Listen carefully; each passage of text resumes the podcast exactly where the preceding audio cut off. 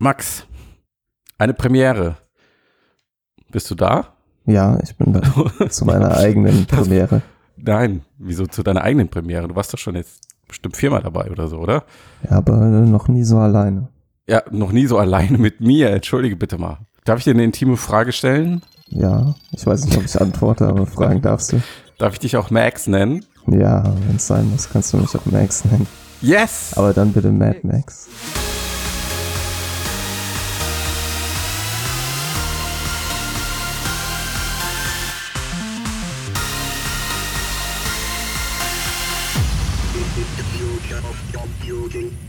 Hallo und herzlich willkommen zum Podcast der Webseite mix.de. Mein Gott, so kompliziert habe ich das noch nie gemacht. Ähm, Podcast über die Zukunft der Computer, VR, AR und KI, Folge 155. Heute Morgen, heute Morgen, Entschuldigung, heute Mittag ist dabei der Max. Hey, hallo. Mixed Max. Ja, Mixed Mad Max. Mixed, Mixed Max, Mad Mixed Max. Wow, das ist, wird echt schwierig. Ja, so, und da du mich nicht begrüßt, begrüße ich mich einfach selber. und Matthias ist auch dabei. Herzlich willkommen. Ähm, ja, womit fangen wir an? Wir tun jetzt so, als hätten wir uns vorher nicht abgesprochen und ich habe gerade die spontane Idee. Die Woche gab so viele äh, interessante und spannende äh, KI-News, fand ich. Ja, das stimmt. Ja. Und äh, ist, ist da eine dabei, wo, wo du sagst, okay, das war für mich die größte Nummer in der Woche? Ja, also, also ja, sagen wir mal, ich habe zwei Favoriten eigentlich. Zwei, gleich zwei. Das Ja. ist ja, wir haben Überraschungs, nee, da sind es drei. Überraschungs, nee. Das ist so Ja. unterschiedlich, ne? das weiß man vorher nicht. Das ist eigentlich wie Ja. auch bei Mixed. Ne? genau, richtig. Ähm, ja, was Ja. hast du denn? Genau, und äh, zwar einmal, der wurde auch viel gelesen, viel kommentiert. Äh, netterweise, da haben wir einiges drüber erfahren. Äh, das Ja. Deep Tap 9, die KI-Autovervollständigung, die beim Coden hilft. Ja, das ist echt schräg. Ja. Ähm, also, wie kann man sich das vorstellen? Man sitzt dann da als Entwickler, schreibt seinen Code Genau. und Ja, und dann kriegt man Vorschläge. Ja, also Mhm. so, so ein bisschen wie, äh, wenn man, kennt man vom Smartphone, dass dann oben so, dass eigentlich schon weiß, was man jetzt schreiben will. Das ist manchmal mehr Autovervollständigung gut. halt. Genau, So, so wie bei der Google-Suche zum Beispiel. genau. aber halt für Text. Äh, Entschuldigung, nicht für Text Für natürlich, Code. sondern für Code. Ja. So, und das finde ich nochmal irgendwie krasser, weil bei, bei Text oder bei den Google-Suchanfragen ist es ja relativ easy, wie das zusammenkommt, wie das zustande kommt. Also wenn Google einfach schaut, okay, was sind so die typischen Suchintentionen oder die häufigsten Suchanfragen und dann wird das halt einfach autovervollständigt. Jetzt ist aber, du kannst mich gerne berichtigen, aber jetzt ist ja Codieren, Code schreiben und wofür man Code schreibt, noch viel abstrakter als das, was Menschen bei Google in Suchschlitz eingeben, oder? Und potenziell vielfältiger. Ja, auf jeden Fall. Das hängt Ja. immer von dem Problem ab, dass man irgendwie, ich bin ja jetzt kein Experte, aber so mein bescheidenes Gut, dass Wissen du sagst, ja. ja, ist, äh, dass nicht, dass nachher sich jemand beschwert, wenn ich hier Schwachsinn erzähle, aber es ist ja immer sehr abhängig davon, welches Problem ich lösen will, Mhm. was natürlich auch direkt zu einer Einschränkung dieses äh, Programms führt, denn wenn man Mhm. irgendwie allzu exotische äh, Probleme angeht und sagen wir nicht sehr standardisierte Lösungen braucht, dann ist es auch nicht ganz so gut. Ja? Weil Mhm. es ist ähm, mit Code trainiert worden von Mhm. verschiedenen Programmen und kleinen Quellcodes aus. Von GitHub, glaube ich einfach, Richtig, genau. Mit- Zwei Millionen insgesamt. Äh, ne? Ja, ist ja nicht so wenig jetzt. Ja. Und dann lernt es quasi, was da halt am häufigsten vorkommt einfach. Ja. Also welche, welche Code-Kombinationen, Zeilen, etc., Genau. ne? Ja. Okay, aber es hat, das Ding hat ja noch zwei Besonderheiten. Mhm. Also erstens, Autovervollständigung für Code ist jetzt auch nicht komplett neu. Ähm, aber das hier funktioniert ja für viele unterschiedliche Codesprachen. Genau, ja. Ich glaube, Also es hat- insgesamt aktuell 22 verschiedene. Ja, okay. Ähm, und das ha- hat das Teil halt einfach so im Vorbeilaufen gelernt, weil es halt für auf ganz vielen unterschiedlichen äh, ähm, Programmen trainiert wurde. Oder mit ganz vielen unterschiedlichen Codeschnipseln. Genau, ja. Ähm, da, das ist bemerkenswert. Und das andere, was ich bemerkenswert finde, bemerkenswert finde ist, dass, äh, dass es mit GPT-2 trainiert wurde, also mit der ähm, Google KI, äh, Entschuldigung, Google, Open OpenAI KI, die ja eigentlich Ja. für äh, Text gemacht wurde. Ja. Ja, das ist, ähm, da werden wir jetzt auch ja das Wochenende noch äh, ein oder zwei Artikel drüber finden, was die noch alles Tolles kann. Ja, könnt ihr schon mal. äh, Wann auch immer das, wann auch immer dieser Podcast hier gehört wird. Ja, genau. Also, äh, wenn ihr Glück habt und den hört, habt ihr vielleicht dann schon was Leckeres gekocht. Denn äh, die, die Grund, zugrunde liegende Idee von GPT-2 lässt sich eben Mhm. eigentlich für alles anwenden, was Mhm. irgendwie was mit irgendeiner Form von geschriebenen Worten zu tun hat, egal ob es Mhm. Code ist oder Kochbuch. Hm, das ist, das ist die Erkenntnis daraus oder war das eigentlich schon vorher klar? Das war eigentlich schon vorher klar. Die Frage Mhm. war natürlich immer nur, für was setzt man das ein? Weil die Gefahr Ja. natürlich ja war, es wird für Fake News eingesetzt. Mhm. Ähm, und deswegen ist das für mich persönlich auch eine schöne News, finde ich, weil man sieht, dass die zugrunde liegende Technologie halt eben auch für was Gutes taugt. Mhm. Ja. Okay. Okay, aber also das zugrunde liegende Prinzip ist halt das gleiche. Die, es wird nach Mustern geschaut in, in der Buchstabensuppe, Genau. oder nicht? Ja. Und wenn Ja. du dann halt ähnliche Textsorten reingibst, egal ob das jetzt ein Roman ist oder halt ähm, Programmiercode, dann werden halt diese Muster gefunden. Was es ja im Prinzip macht, ist, dass es immer versucht, ähm, vorherzusagen, was am wahrscheinlichsten als nächstes kommt. Mhm. Und äh, das macht es halt Wort für Wort. Mhm. Und Okay. äh, wenn man dann eben das trainiert mit Gedichten, dann kann es halt irgendwann ganz gut Gedichte vorhersagen quasi. Mhm. Wenn man es eben mit Code macht, funktioniert es mit Code. Mhm. Interessant. Und ähm, es gibt ja auch schon erste Stimmen von Entwicklern dazu auf Twitter, die sich zum Teil ja wirklich sehr euphorisch geäußert haben, was ja jetzt für, ohne jetzt Klischees bedienen zu wollen, aber was jetzt bei äh, Entwickler, viele sind ja nicht so direkt an der Euphorieschwelle gebaut. Ähm, also die das Teil sehr, sehr loben und wirklich sagen, das erleichtert mir meine Arbeit enorm. Und Ja. auch bei uns, ein Leser von uns in den Kommentaren, Dominique, ich weiß jetzt nicht, ob männlich oder weiblich, bei dem Vornamen geht ja beides. Und er oder sie äußert sich also auch wirklich, äh, schreibt äh, von teils unglaublichen Vorschlägen und dass es krass ist. Ähm, weil es natürlich noch nicht der Intensivtest, also Irrtümer sind nicht ausgeschlossen, aber ähm, es scheint zu funktionieren. Und ähm, ich werde da nochmal mit ihm sprechen, dass wir da nochmal eine, eine eine Anleitung oder so einen Erfahrungsbericht ähm, auf die Webseite kriegen dazu, weil es einfach ein interessantes Beispiel dafür ist, wie jetzt eine KI wirklich recht unmittelbar von OpenAI entwickelt, Open Source ins Netz gestellt, von da aus von einem Entwickler aufgenommen, trainiert für einen spezifischen Anwendungszweck und jetzt schon bei den Leuten und erleichtert die Arbeit. Ja. Ja. Ähm, und Da kommen wir dann vielleicht auch zu meinem zweiten Favoriten. sehr gerne, ja. Bitte. Ja, dann, äh, wenn, das könnte man ja jetzt unter dem Thema fassen, so KI-Tools, die in den Alltag angelangen ja. Ja. und unsere Arbeit erleichtern. Äh, und jetzt bin ich zwar weder Coder noch bin ich Künstler, aber wir Wie hatten jetzt, ja Mann, auch das kannst du überhaupt. äh, das äh, ich, äh, bisher Weder ich mache, Coder noch Künstler. ich mache etwas, was auch wahrscheinlich bald von der GPT-2 äh, ersetzt wird, nämlich Texte schreiben. ähm, und äh, aber zurück zu den Künstlern, ja. Nvidias Ja. Gaugan war mein zweiter Favorit, weil man Mhm. da gesehen hat, wie wo man noch vor, das fing ja schon vor einer Weile an, Mhm. dass man irgendwie Ja. erkannt hat, dass man auch äh, nicht nur irgendwie Pornos faken kann und irgendwelche äh, Schindereien treiben, sondern dass man mit den äh, Deepfake zugrunde liegenden Technologien eben auch interessante Sachen generieren kann, ja, also auch kreativ werden kann. Ja. Und, ja. Ja, okay, was macht denn das Gaugan? Das ist, äh, wenn man will, so ein KI-Malprogramm, mal nach Zahlen mit künstlicher Intelligenz. So ein bisschen, genau. Im Prinzip klickt man so, man äh, hat so eine, so, ja, wie man das aus anderen Programmen, mit denen man malt, auch kennt, halt so Paint verschiedene. eigentlich so wie Paint. Ja, eigentlich ist es wie Paint. Die Ergebnisse sehen am Anfang auch aus, wie wenn ich mit Paint mal. Aber dann Ja. kommt quasi die KI ins Spiel. Ja. Und äh, man malt, äh, das nennt man irgendwie eigentlich Segmentation Maps. Also man malt Mhm. zum Beispiel grün ist dann, steht dann irgendwie für Wolken oder für Sonnenschein, ja, und, und Oder braun Gras. sind dann eben, genau. Ja. und braun, braune Bereiche auf der, äh, auf dem, was man malt, sind dann, da generiert dann die KI Berge. Mhm. Und am Anfang Genau. sieht es ja einfach aus wie einfach irgendwelche Farbflecken. Aber Ja. für die KI bedeuten diese Farben halt eben gewisse Begriffe, gewisse Ja. Landschaftsmerkmale. Ähm. Genau, man hat eigentlich wie, wie so eine Art Objektpinsel, die man benutzt. Also man wählt ja links aus, wenn man jetzt Berg malen, Gras oder Himmel oder Wasser. Und dann hast du so ein kleines rechteckiges Fenster, da ze- zeichnest du dann einfach Striche und Flächen rein mit unterschiedlichen Strichstärken. Dann klickst du auf den Knopf und die KI macht ein Bild daraus.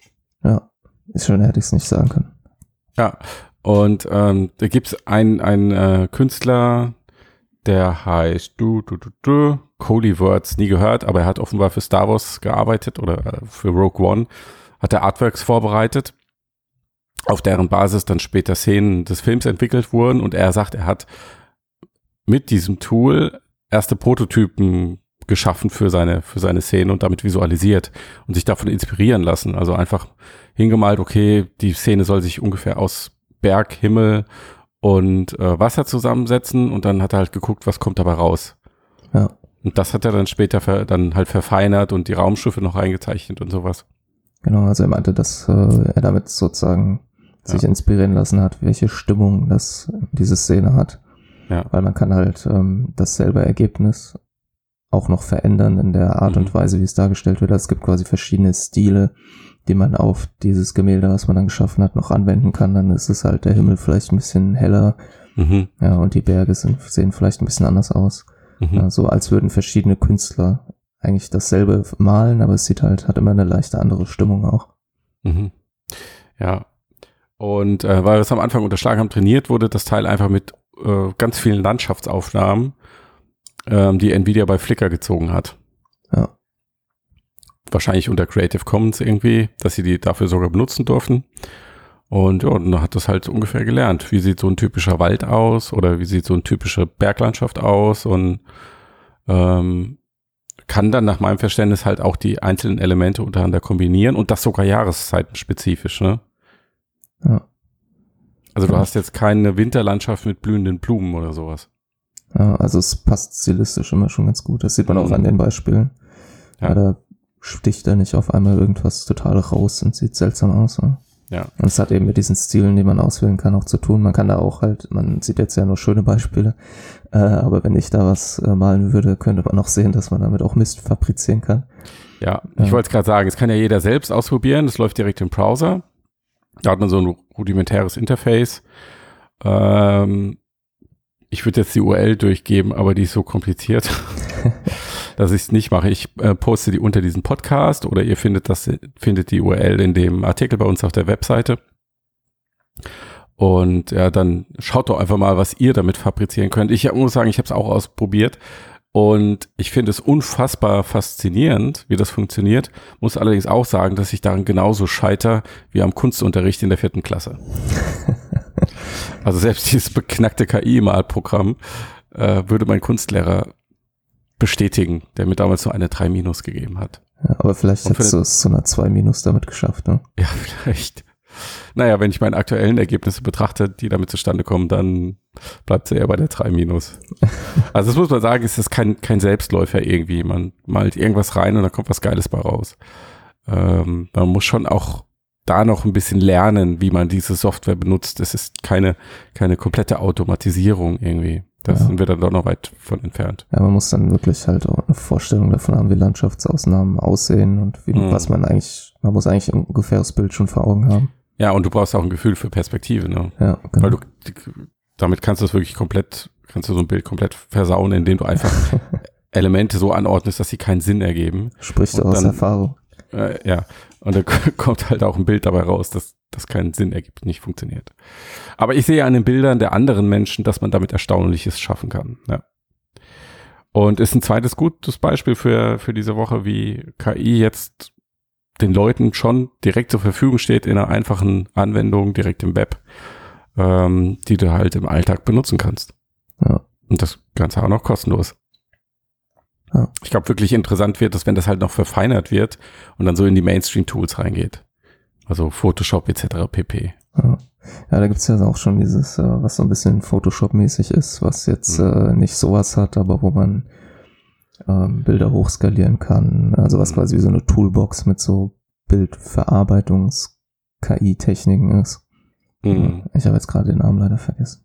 da geht eine Menge. Also ich glaube, noch, noch lange vor Text ähm, Ja. wird KI die Grafik und Video- und Bildbearbeitung komplett verändern. Also die ganzen Workflows, Prozesse, auch was so ein Grafiker lernen muss und so. Ja. Ähm, da, da geht eine Menge, wenn sich die Berufsprofile auch verändern. Okay. Ähm, Deep Tap 9 und Gaugan, KI-Themen der Woche. Was haben wir bei VR? Ja, bei VR. Jede Menge äh, gute Äh, Nachrichten. Happy, New Happy News. Ähm, nun ja. Also die erste Nachricht ist, ich kann mich noch erinnern, wie wir uns im Sommer 2018 auch hier im Cast, muss um die Folge 100 gewesen sein, wer zurückhören will, haben wir uns alle derbe gefreut über äh, Virtual Link. Virtual Link ist so ein USB-C-Kabelstandard, ähm, dass eine VR-Brille oder Next-Gen-Brillen nur, nur noch mit einem USB-C-Kabel mit einem PC verbunden werden. Was ja erstmal positiv ist, weil das Kabel wäre viel leichter und dünner. Ähm, Wenn es da- funktioniert. ja. Genau, wenn es denn funktioniert. Und das andere ist, dass halt so Unternehmen wie Oculus, Valve, Nvidia, AMD, Microsoft, dass die wirklich alle zusammen an diesem Standard gearbeitet und entwickelt haben. Das war einfach mal ein positives Signal. So, jetzt haben wir ein Jahr später und es gibt immer noch keine Brille, die diesen Standard unterstützt. Und das, obwohl Nvidia jetzt seit ähm, einem Dreivierteljahr Grafikkarten auf den Markt bringt, die diesen Anschluss verbaut haben. Nicht alle, aber doch eine ganze Reihe. Und die erste Brille, die das jetzt eigentlich zum wenigstens per Adapter unterstützen sollte, war Valve Index. Und Valve hat jetzt alle Bestellungen für diesen Adapter gecancelt und gesagt, okay, das funktioniert nicht gut. Wir glauben nicht, dass es äh, VR irgendwie komfortabler macht. Und ähm, Valve Index wird also Virtual Link auch nicht unterstützen. Ebenso wie Oculus Rift S es übrigens nicht tut. Also die beiden VR-Brillen, die gerade erst auf den Markt gekommen sind, bringen das nicht. Ähm, und dann haben wir jetzt am Horizont hier nur noch Vive Cosmos. Ja. Da würde ich jetzt nicht darauf wetten, dass äh, HTC ist diesem Konsortium zwar noch beigetreten kürzlich, aber ich würde jetzt mal nicht darauf wetten, dass ausgerechnet HTC davor prescht. Ich weiß es nicht. Und äh, ja, was halten wir davon? Also erstmal ähm, so von der positiven Seite, man weiß ja noch nicht so genau, warum Valve das nicht unterstützt. Naja, sie Weil haben ja, man sagt, es hat mehrere technische Gründe und es Ja. macht es nicht komfortabler und das kann Ja. natürlich vieles heißen. Ja, sie haben gesagt, sie kriegen keine stabile Verbindung hin und es wird nicht richtig unterstützt von den Herstellern.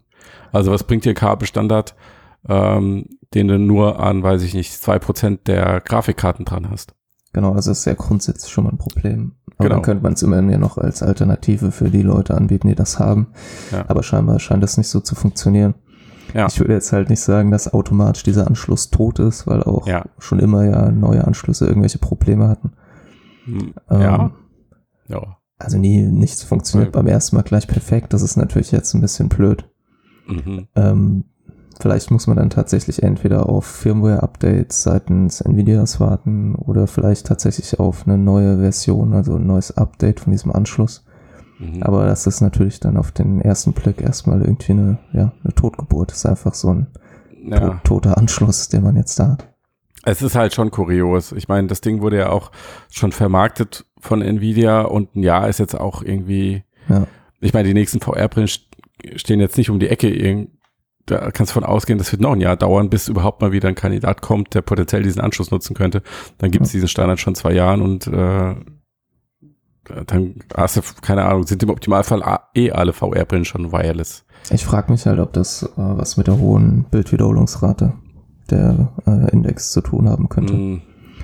Ja, okay. Aber eigentlich ähm, ist ja die äh, ist ja der Standard ja laut den Machern schon für Next-Gen-Brillen vorgesehen und soll eine Datenrate unterstützen, die noch viel mehr kann, als, äh, als es die aktuellen VR-Brillen benötigen.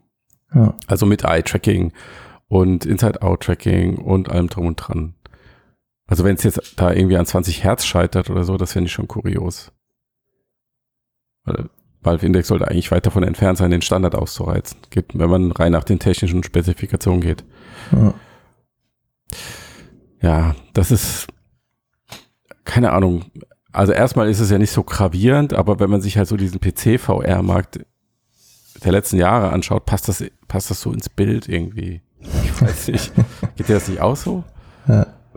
Ha oh, harte Suggestivfrage, okay. Ah, Ich, ich ziehe die Frage zurück, entschuldige. Ja, also ich kann das schon nachvollziehen. Das äh, passt auf jeden Fall in das Narrativ Ja, des es Sorgenkinds, das so ein bisschen hebt- kränklich ist. Und hebt irgendwie nicht so richtig ab und die Leute stehen sich gegenseitig im Weg und äh, naja. Sch schau mal, schau mal, wie das weitergeht. Ähm, in diesem Kontext vielleicht noch, ähm, Valve gibt ja einmal im Monat ein Update zu den Steam-Nutzungsdaten und auch Steam VR. Und da sind jetzt die Zahlen für den Juli raus. Und das ist, der Juli ist insofern interessant, weil wir im Juni und Mai äh, sind Valve Index und Oculus Rift S auf den Markt gekommen. Und im Juli sollte jetzt eigentlich, sollten beide Brillen erstmals drinstecken in dieser Statistik. Und da könnte man dann versuchen, so Ableitungen auf den Verkaufserfolg herauszuziehen, weil Verkaufszahlen sagen die Hersteller ja nicht. Da muss man sich mit sowas helfen. Und jetzt sind die Zahlen für Juli raus, aber weder Valve Index noch Oculus Rift S st stehen drin. Was ist da los? Ja, das ist eine gute Frage. Also in Ja. unten den Kommentaren unter dem Artikel hat unsere Nutzer Plexe äh, geschrieben, dass ein Reddit-User berichtet hätte, dass die Rift S bei der Umfrage gar nicht erkannt wird und als No-Headset angezeigt wird. Ja, aber das sind ja, äh, okay, berechtigte Spekulationen, whatever. Ja. Aber da muss man sich auch fragen, warum das so ist. Weil auch gerade jetzt bei Valve Index kannst du mir nicht erzählen, dass Valve jetzt technisch nicht dazu in der Lage ist zu erkennen, ist das jetzt eine Indexbrille oder nicht. Ja, das ist auf jeden Fall seltsam.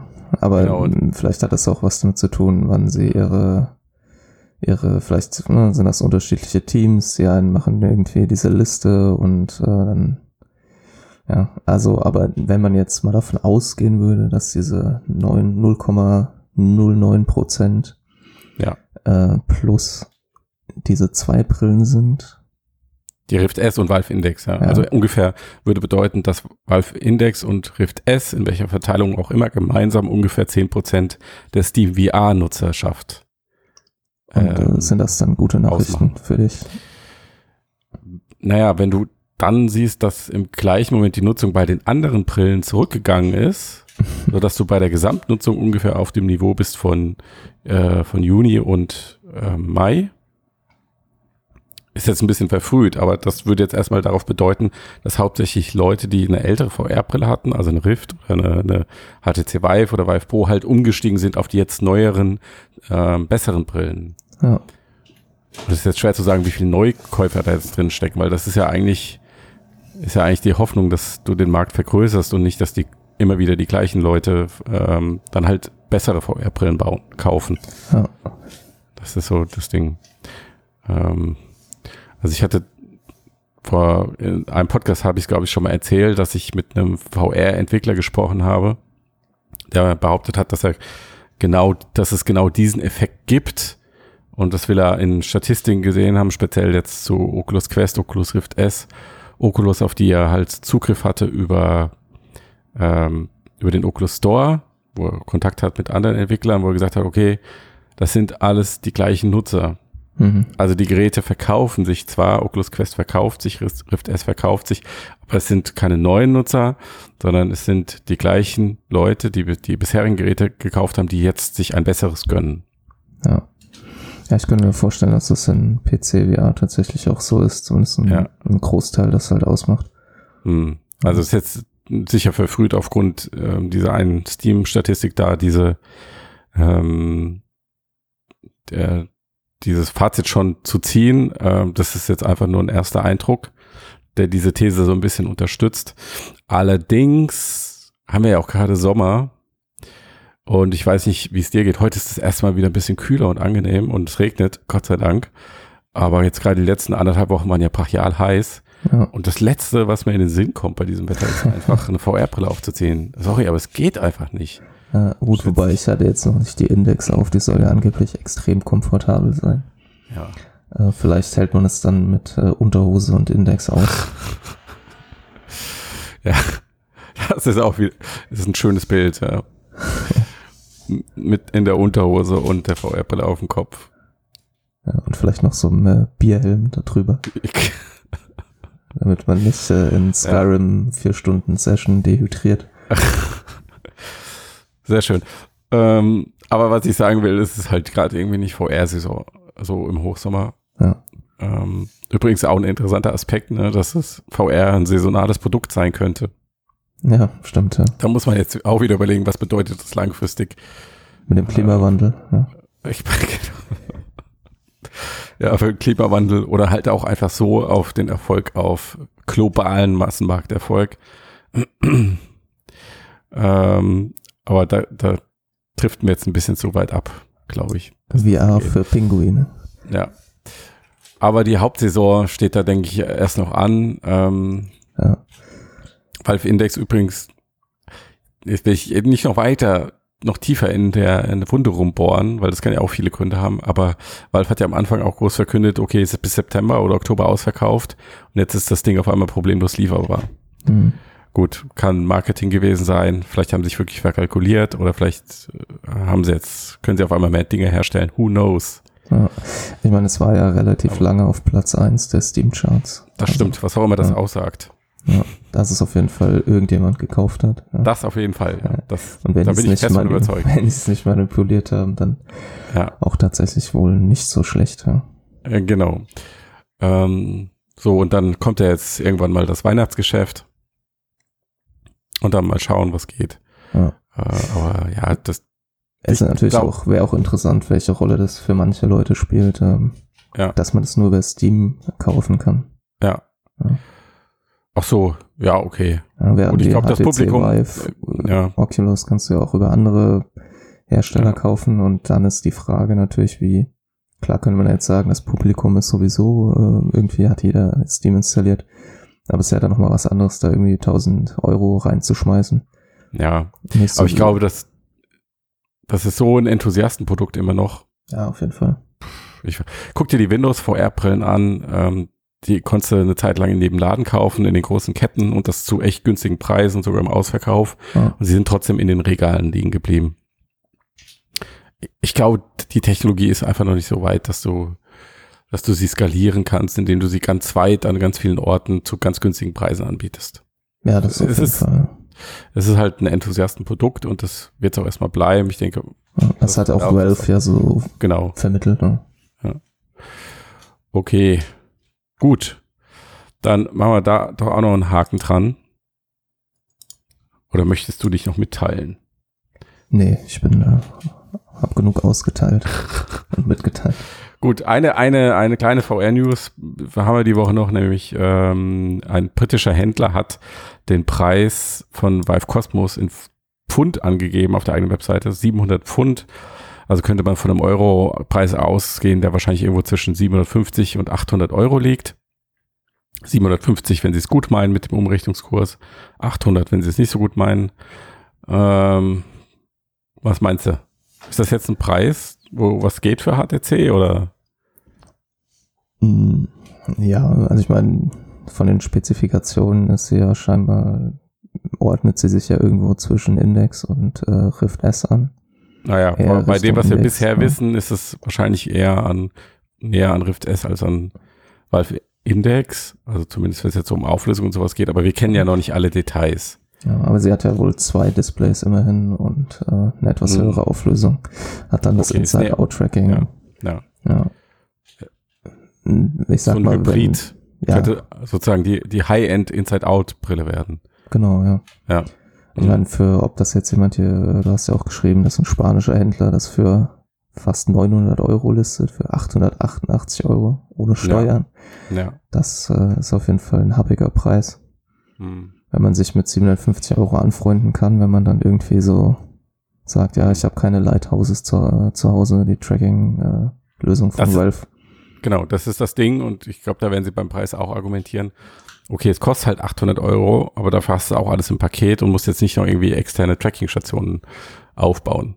Und wir sind ja sowieso viel besser als Rift S. Ja, und ich könnte mir vorstellen, dass sie es auch bundeln mit ihrem äh, ja, Viveport-Abo. Richtig, das haben sie auch noch, ja. Okay. Ja, also ich denke, das wird so sein wie bei HTC Vive und Vive Pro auch. Die Leute hoffen auf einen günstigen Preis. HTC macht ziemlich teuer, einfach, ah, weil sie das Geld brauchen. Und ja, ja, ist halt so. Also HTC macht ja jetzt, sie versuchen zwar, aber sie machen ja nun mal nicht die große Kohle wie mit, mit Software. Ja. Und ähm, sie haben auch nicht das Geld, um zu subventionieren, wie Facebook das bei Oculus tut. Äh, und sie haben nicht die, das Publikum wie Sony bei PlayStation. Ja, also was bleibt ihnen anderes übrig, als zu versuchen, ähm, bei der Hardware einen ordentlichen Gewinn zu machen. Ja. Das ist alternativlos. Und von daher würde ich auch echt keinen Kampfpreis erwarten, sondern diese 800, 900 Euro halte ich dann für recht realistisch. Ähm, das dann jemand kauft, keine Ahnung. Ja, ich habe äh, letztes Mal die, glaube ich, die ja. Prognose getroffen, dass es vor die Wand gefahren wird, aber ich lasse mich immer noch gerne überraschen. Ja, also was ihnen halt wirklich helfen würde, ist, und das können wir jetzt noch nicht beurteilen, ist, das Teil kommt, hat eine außerordentliche Qualität. Ja. ja. Also ist sozusagen auf dem Niveau von, von Valve Index und wird sehr gut bewertet, sehr gut getestet, ist aber im gleichen Moment weniger aufwendig und etwas günstiger. Ja, ich denke, das und ist wirklich, ja, wenn sie sich da wirklich gut dazwischen positionieren, zwischen den zwei ja. anderen Großen, dann ja. könnte was draus werden, ja. Ja, und äh, da gibt es sicher eine gewisse Chance, aber ähm, so oder so, das ist meine grundsätzliche Überzeugung, glaube ich, dass diese Brillen den Markt nicht, nicht äh, vergrößern werden. Ja. Sondern die richten sich vor allen Dingen an die Leute, die jetzt schon irgendwie drin sind in den Themen und die Geräte haben, weil der Hype jetzt viel, viel geringer ist als damals irgendwie 2016. Also da ging das ja wirklich durch die Mainstream-Medien noch und nöcher. Ähm, und das Interesse war mega groß an der Technologie und das ist ja jetzt alles deutlich zurückgefahren. Also die Kurve geht gerade so ein bisschen insgesamt nach unten. Und ähm, wüsste ich jetzt nicht, wie Valve Cosmos und auch Valve Index oder Oculus Rift S, das ist jetzt kein HTC-Problem, ähm, das beheben könnte. Hm. Also bei Quest so ein bisschen, mal sehen, wie nachhaltig das ist, aber bei den PC-Brillen sehe ich es nicht. Ja. ja, ist auch vielleicht in dem Sinne ganz interessant, dass äh, HTC auch VR-Streaming vom PC angekündigt hat. Ja. Ja. Also, also nochmal so eine Art Alleinstellungsmerkmal-Versuch. Ja gut, aber bisher halt nur an bei Focus Plus und ja. jetzt im Westen, wer hat das Ding? Keine Ahnung. Ja. Aber vielleicht ist das ja auch was, was sie dann auf lange Sicht auf die andere Brille bringen und könnte man zumindest überlegen. Ich weiß nicht, ob das passieren wird, aber dann könnte man, es wäre dann auch quasi ein Verkaufsargument. Ja, aber wahrscheinlich ja. ist die Auflösung zu hoch dafür. Das war jetzt genau, das habe ich nicht kapiert. Na, wenn sie das VR-Streaming jetzt auch äh, noch auf ihre anderen Brillen bringen, vor allem auf die Cosmos, mhm. äh, dann wäre das natürlich, äh, das wäre ja, was. Ja? Cosmos, ach so, du meinst, dass Cosmos quasi von Haus aus kabellos funktioniert? Ja, also dass sie quasi da irgendwie was mit noch deichseln mit ihrem VR-Streaming, was ja scheinbar übers WLAN läuft tatsächlich. Hm. Ja, ja, da, da teile ich deine Zuversicht nicht. Ich auch, also ich bin auch nicht zuversichtlich. Ja. Ich glaube auch nur, das könnte noch, könnte man noch versuchen, aber ja. es sieht ja so aus, als würden sie tatsächlich das für die äh, Focus Plus machen. Ne? Ja. Gut, Max, dann haben wir für diese Woche einen Deckel drauf, oder? Also tolle Augmented Reality News gab es irgendwie nicht, außer dass Apple wieder äh, XR-Leute sucht, AR und ja. VR. Ist also was doch, immer. Doch An, angeblich haben sie ihre. Gibt es noch ein Projekt, ja. Ist doch nicht vielleicht nicht gestorben. Angeblich haben sie ihre AR-Brille abgesagt, aber wenn sie als Leute einstellen, ob die die alle für AR-Kit und Smartphone-AR brauchen, hm, ich weiß es nicht. Hm. Sogar ein Produktmanager dabei. Das Vielleicht geht ja doch was. Ich glaube, die AR-Branche würde es freuen. Ja. Ja. Oh, und ansonsten ähm, fällt mir jetzt gerade nichts Kluges mehr ein. Dann äh, so. ist das so ein guter Zeitpunkt aufzuhören. Ja, wahrscheinlich. War, war, es sehr, war sehr schlimm für dich? Hat, hat es wehgetan heute mit mir allein? Oder? Nee, ich habe es ganz gut überstanden, würde ich sagen. Gut. Prima. Ich, äh, ja, ich hoffe, die Hörer haben auch Spaß dabei gehabt. ich bin mir sicher, ja. Gut, fall, falls ihr Spaß gehabt haben solltet, dann ähm, schreibt das doch öffentlich irgendwo ins Internet und auf irgendwelche Bewertungsplattformen und vergibt, vergibt Sterne und solche Sachen. Und wenn ihr es doof fandet, dann schreibt, schreibt Max eine E-Mail. Ja. Unter Max, unter max.mix.de. Ähm, und ansonsten äh, dank, bedanke ich mich fürs Zuhören an alle unsere Hörerinnen und Hörer und hoffe, Max tut das Gleiche. Ja, ich bedanke mich auch. Vielen Dank. ja. Und dann äh, hören wir uns nächste Woche. Genau. Tschüss. Tschüss.